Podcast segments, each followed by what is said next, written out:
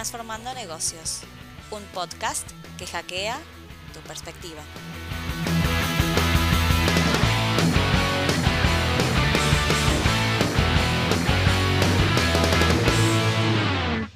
Te damos la bienvenida a nuestro episodio número 5 de Transformando Negocios Podcast.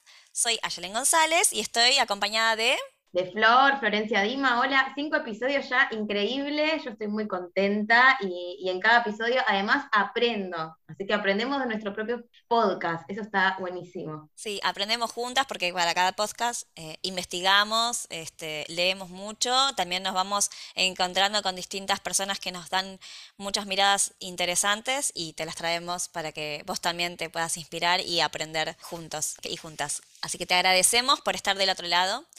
Bueno, hoy, ¿qué tema? Y quisimos traer un tema distinto, ¿no? Eh, veníamos hablando mucho desde la diversidad y la inclusión en distintos aspectos y hoy quisimos traerte un tema que incluye este, este concepto, pero lo supera en el sentido de lo amplifica. Y la pregunta que nos hacemos hoy, que es si nuestra cadena de valor es sustentable. ¿Te lo preguntaste alguna vez? ¿Querés eh, contarnos? tengo que responder yo. Ah, ya, pensé que tenía que responder. Ah, no sé, dejamos que, que los oyentes respondan. No, bueno, ¿por qué está vinculado eh, este capítulo con nuestro podcast? Justamente nuestro podcast es, Transformando Negocios. Eh, todos los negocios eh, tienen un impacto social y ambiental y económico, pero la idea de transformarlo justamente tiene que ver con generar que ese impacto sea positivo, ¿no? Entonces, mirar cuál es nuestra cadena de valor y preguntarnos y entender si es sustentable es ver si podemos impactar o en realidad es ver si estamos impactando de forma positiva o negativa. Exacto. Y también lo veíamos cuando lo pensábamos este episodio en esto de decir, bueno, te proponemos un montón de cosas en cada episodio que, te invita a repensar procesos, políticas, formas de trabajar dentro de las organizaciones para generar este, empresas más sostenibles en el tiempo y más eh, inclusivas con todas las personas. Pero a veces sabemos que esto no es un camino fácil, no es lineal y genera muchas rispideces internas, muchas conversaciones, muchas eh, avanzar un paso y retroceder dos, eso lo sabemos, lo vivimos. Entonces, nos parecía que trabajar el tema de la cadena de valor y preguntarnos si nuestra cadena de valor es sustentable, es inclusiva, si, digamos, eh, si cuando compramos o adquirimos servicios estamos haciendo, como decía Flor, un impacto positivo o negativo, o, cómo, o por lo menos ponernos a pensar esto nos invitaba a, revisar con quiénes estamos haciendo negocios, con quiénes estamos, eh, nos estamos aliando para, tal o cual cuestión. Y era una forma quizás más sencilla de poder dar los primeros pasos, ¿no? En esto de decir, bueno, tengo que comprar un cuaderno. ¿Compro el cuaderno de la librería? ¿O puedo ver si hay cuadernos que están hechos con ciertos materiales, que además eh, están eh, construidos o elaborados por cooperativas y que no por eso no sean cuadernos de ni de calidad que cualquier empresa grande o pequeña podría adquirir, o aquellos cuadernos que además eh, están hechos con, materiales reciclados y que, y que se pueden, digamos, adquirir a gran escala, porque también lo que pasa, esto de trabajar en una empresa grande, sucede que Em, hay muchos emprendimientos pequeños que no tienen la capacidad operativa para poder, em, por ejemplo, entregarme en X tiempo, eh, no sé, mil, dos mil, tres mil productos de lo que sea, o brindarme un servicio durante tanto tiempo sostenido, cumpliendo los requerimientos técnicos, legales eh, y un montón de cosas. Eso lo sabemos, existen ese tipo de emprendimientos que lamentablemente no cumplen con esos parámetros que las grandes empresas quieren, ¿no? Pero hay otros que sí. Entonces lo que te proponemos acá es, primero, que puedas repensar esa cadena de valor, cómo está compuesta hoy tu cadena de valor, cómo, quiénes son tus proveedores, que puedas preguntarte, ¿no? Sí. Otra cosa que te proponemos que te preguntes es cuál es el riesgo de contar con proveedores en tu cadena de valor que no tienen en cuenta el impacto negativo, ambiental y social. ¿Por qué te decimos esto? Porque tiene que ver con que mm, hay muchísima normativa que está surgiendo ahora tanto en Argentina como también en el resto del mundo, pensando en empresas quizás más grandes, multinacionales, que van a ser responsables por el impacto negativo en el ambiente y en las personas eh, de manera directa, pero también de manera indirecta, es decir, aquellos eh, proveedores que tienen en su cadena de valor que no respetan esos parámetros o esas normativas ambientales y sociales vinculadas sobre todo a temas de derechos humanos. Entonces, como compañía, no solamente vas a ser responsable por lo que vos hagas, sino por a quienes contrates para que eh, formen parte de tu proceso o eh, de, digamos, de tus servicios que brindas. Entonces, lo que te proponemos es cuando vos evaluás con qué proveedores te conectás, no es solamente un tema de precio, que es en general lo que miran las áreas de compras eh, y lo que termina eh, muchas veces eh, siendo parte de la decisión de contratación de tal o cual proveedor por sobre otros, es esto, el riesgo que tenés por contratar un proveedor quizás más barato, pero que no tiene el respeto por el ambiente y por las personas, o incluso hasta violando normativa. Eso es lo que te proponemos también que tengas en mira cuando evalúas tu cadena de valor. A quién estás contratando y cuál es su impacto negativo que te puede además repercutir a vos en una responsabilidad solidaria. Un poco retomando esto que decís, Aye, eh, quizás uno dice, bueno, quiero que mi empresa sea sustentable, tengo que ser una empresa del sistema B, y a veces como apabullarnos tanto como con esos grandes pasos hace que ni siquiera demos como un paso inicial. Entonces, un poco esto que decía Aye tiene que ver con eso, ¿no? Bueno, vayamos como con esas pequeñas cosas replanteándonos y ver qué decisiones estamos tomando, ¿no? Entonces, es justamente esta es otra pregunta que nos podemos hacer, ¿cuál es el impacto social ambiental, y bueno, y también económico justamente de las decisiones que estamos tomando? Creo, o bueno, no sé, no quiero generalizar, pero que hay una creencia de que es difícil, ¿no? Es esto, y bueno, es más fácil ir y comprar a quien ya conozco. Pero bueno, a veces como indagar un poco más, interiorizarnos en el tema, va como haciendo que en realidad no es tan difícil, es simplemente cambiar también como el, el mindset en algún punto con el que solemos hacer las cosas siempre muy en automático. Sí, totalmente. Un ejemplo, de nuevo, volviendo al tema de los cuadernos, porque es un ejemplo muy clásico, digo, cualquier empresa pyme o grande compra en algún momento cuadernos para sus colaboradores, para... Y es muy común ir a la librería, voy y compro. Y quizás no sabemos que existen emprendimientos como por ejemplo Dar Sentido, que yo los adoro. Eh, por varias razones. Es un ejemplo muy concreto, ¿no?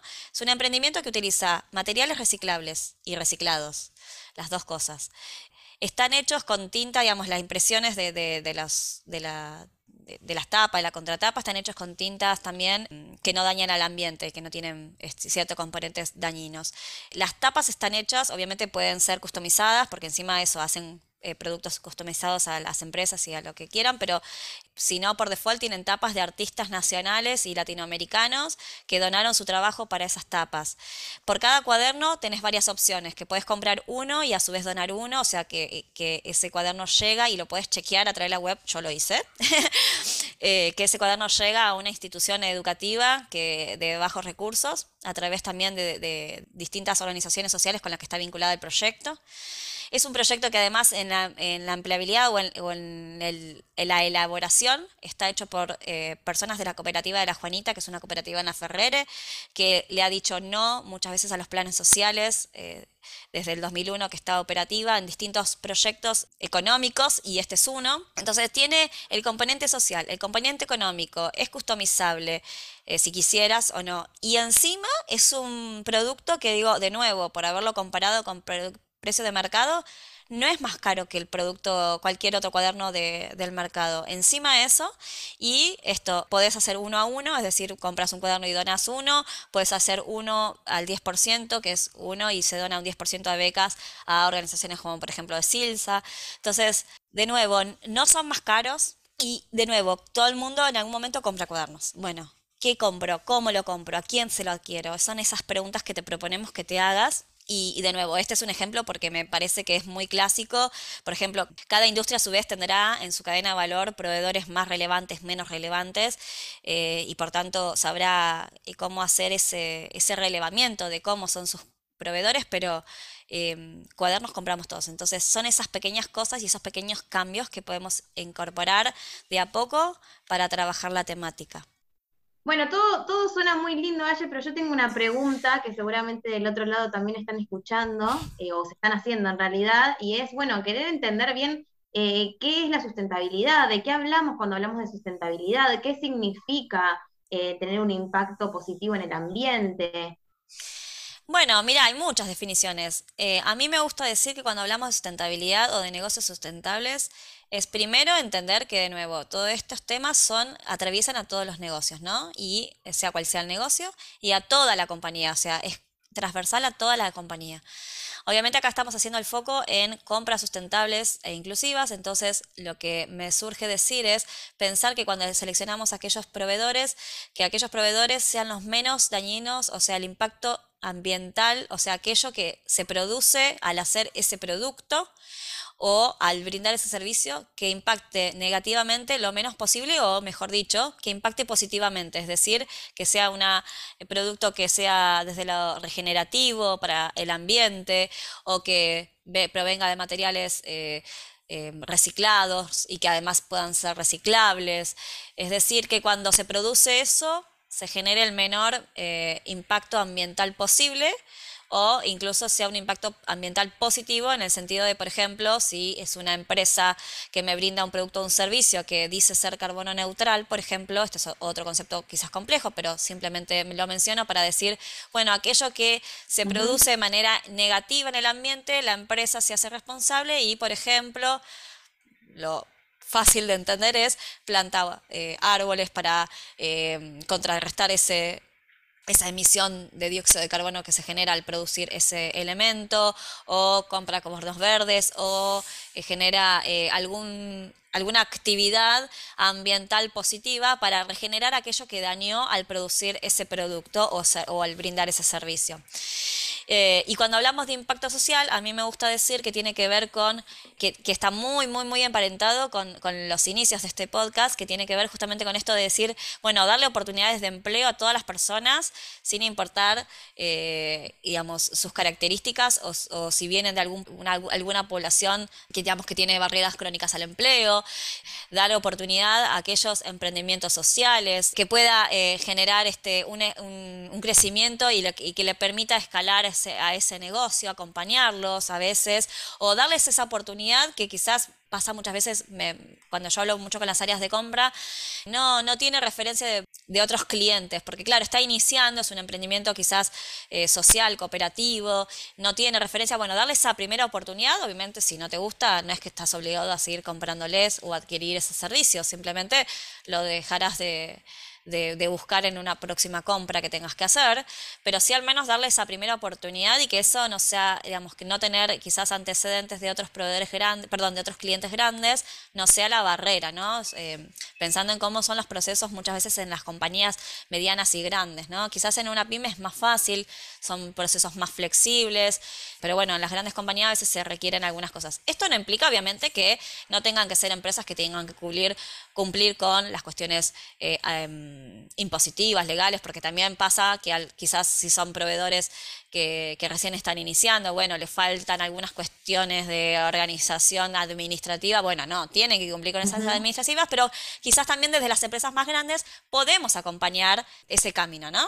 a, que puedan cumplir con esos requisitos. Me atrevo como a resumir todo esto que decís como en, la posibilidad de generar más oportunidades, ¿no? Y, generar estas oportunidades como que se van retroalimentando también, ¿no? Exacto. Eh, retroalimentando también en estos tres conceptos clave de social, ambiental y económico. Y de generar oportunidades hablan mucho nuestras invitadas de hoy, Así que si les parece bien, vamos a escuchar, a, bueno, justamente a nuestras invitadas de Garabi y de Limpiolux, que nos cuentan sobre sus proyectos y, y cómo impactan positivamente en la economía y en el ambiente. Hola, me llamo Rocío González y soy cofundadora de Papa Studio y Darabi. Soy arquitecta, pero me dediqué a la construcción de empresas de triple impacto, así que aparte de esta fábrica también tengo otro proyecto para cambiar la relación humana con el plástico, que es la empresa Unplastify. El propósito de lo que hacemos en Darabi es generar oportunidades de trabajo a partir de la reutilización de materiales industriales. Tenemos un propósito que tiene que ver con el impacto ambiental y el impacto social, pero el principal es el foco que tenemos en lo social y por eso nos enfocamos en hacer todos estos trabajos capacitando mujeres de la comunidad a quienes le damos nuevas oportunidades de trabajo. Cuando nosotros hablamos de sustentabilidad y de triple impacto, es algo que atraviesa todo nuestro modelo de la empresa. Nuestro propósito surge de ahí y el corazón de Darabi y de Papa parten de la base de tener un impacto social y ambiental y también económico, porque así como creemos en que las empresas deben tener estas capacidades de transformar realidades y generar un impacto positivo en sus comunidades, también creemos que las empresas son el vehículo para realizar estas transformaciones, porque haciendo una empresa sustentable y que tenga un crecimiento, eso mismo va propulsando este propósito y la misión se termina multiplicando. Yo tuve una de las primeras empresas B en Argentina, eh, que era Greca, que es la empresa que hoy se fue transformando en Darabi. Empezamos reutilizando botones de descarte y con eso hacíamos productos de diseño y en Darabi transformamos eso en algo más masivo en el que fuimos incorporando otros descartes y así nos permitió generar una línea de productos más simples con posibilidad de escalarla y así lo trabajó a una comunidad mucho más grande. Hoy en día trabajan más de 50 mujeres y reutilizamos alrededor de 6 toneladas de material de descarte por año. Esta empresa, que empezó hace ya casi 15 años, eh, según todas sus evoluciones y distintas versiones, eh, fue una empresa B certificada y el tema de la certificación nos acompañó para entender mejor el modelo y a dónde tenemos que profundizar en cuanto al impacto en sus distintas áreas, pero también creemos que las empresas B son un modelo para seguir de empresas que pueden ir transformando realidades. Desde 2021 también me sumé como miembro del directorio de Sistema B y hoy también trabajo en esa parte colaborando para promover así como desde mi lugar de empresaria B eh, promociono este tipo de negocios de triple impacto, también estoy eh, trabajando en la estrategia para poder promocionar este modelo de empresas a más y más proyectos. Soy Julieta García Querol, trabajo como gerente de sustentabilidad en Limpiolux, una empresa nacional de servicios de facility de origen familiar fundada hace más de 56 años. Como empresa de mano de obra intensiva que ofrece soluciones integrales que van desde la limpieza profesional al mantenimiento edilicio, el centro de nuestro negocio son las personas. Nuestra empresa está hecha por personas, por sus historias, por sus familias, por sus vivencias, por sus aprendizajes. Por eso nuestra inspiración y compromiso como empresa se basa en enfocar nuestros esfuerzos para dar trabajo, oportunidades y acompañamiento para generar comunidades más resilientes. A partir de ese convencimiento fue que declaramos el propósito de la empresa, transformar a la comunidad a través de nuestra gestión de servicios sustentables. En Limpiolux, un gran porcentaje de las personas que trabajan en nuestra empresa tiene barreras al empleo. En un contexto local caracterizado por el acceso desigual a servicios básicos, la baja terminalidad secundaria y la informalidad laboral, nuestro compromiso es con su inserción laboral y su desarrollo profesional.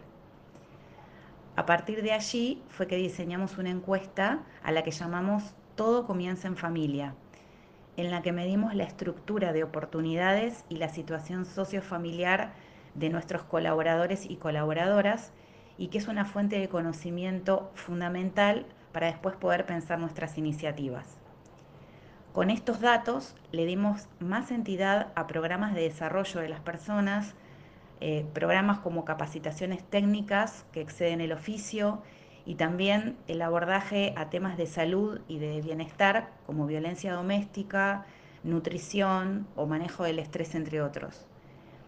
También creamos un programa de capacitación en oficios llamado Desarrollo de Talentos, que cariñosamente le decimos Desata, donde formamos a nuestros colaboradores en trabajos específicos y express más allá de la tarea actual, donde se capacitan en oficios y amplían sus horizontes laborales. Se implementaron módulos de micropulverización, que es una desinfección eh, intensiva de ambientes, de pintura o de construcción en seco. El programa está basado en un modelo crecer-crecer, en el que al mismo tiempo que cubrimos nuevas necesidades que tienen nuestros clientes con soluciones a medidas, aumentamos la empleabilidad de nuestros colaboradores y colaboradoras. El programa está inspirado en la búsqueda de un crecimiento más allá de lo económico. Asimismo, se genera una articulación de valor con los clientes que eligen comprar los servicios de, de desata o de desarrollo de talentos, dado que al contratar a nuestros egresados del programa, están realizando una contribución al desarrollo de los colaboradores y eso implica generación de impacto positivo a través de su cadena de suministro. También en un país donde preocupa la terminalidad de la secundaria, fortalecemos la iniciativa que propone el gobierno de la ciudad de Buenos Aires para ayudar a nuestros colaboradores y sus familias a que terminen el secundario. Para incentivar la participación, fomentamos el reconocimiento y también para escalar nuestro modelo de desarrollo, lanzamos dos acciones. Un plus económico por única vez a las personas que obtienen su título secundario y un espacio de mentorías para acompañarlos, ya sea en sus objetivos personales, en un mayor desarrollo de habilidades o en el acceso a la educación terciaria. La estrategia siempre es crecer en nuestro negocio y crecer en nuestro propósito. Crecer en soluciones o clientes significa crear más oportunidades de empleo y de desarrollo para las personas, haciendo nuestra contribución a una nueva economía más regenerativa, inclusiva y equitativa. Bueno, muchas gracias a las invitadas que nos acompañaron con sus testimonios. Yo creo que ahí son ejemplos muy claros de cómo eh, una empresa que, por ejemplo, eh, Darabi, que que genera esos productos de diseño incluso merchandising, porque hacen muchos productos a medida de las empresas para, regalos corporativos.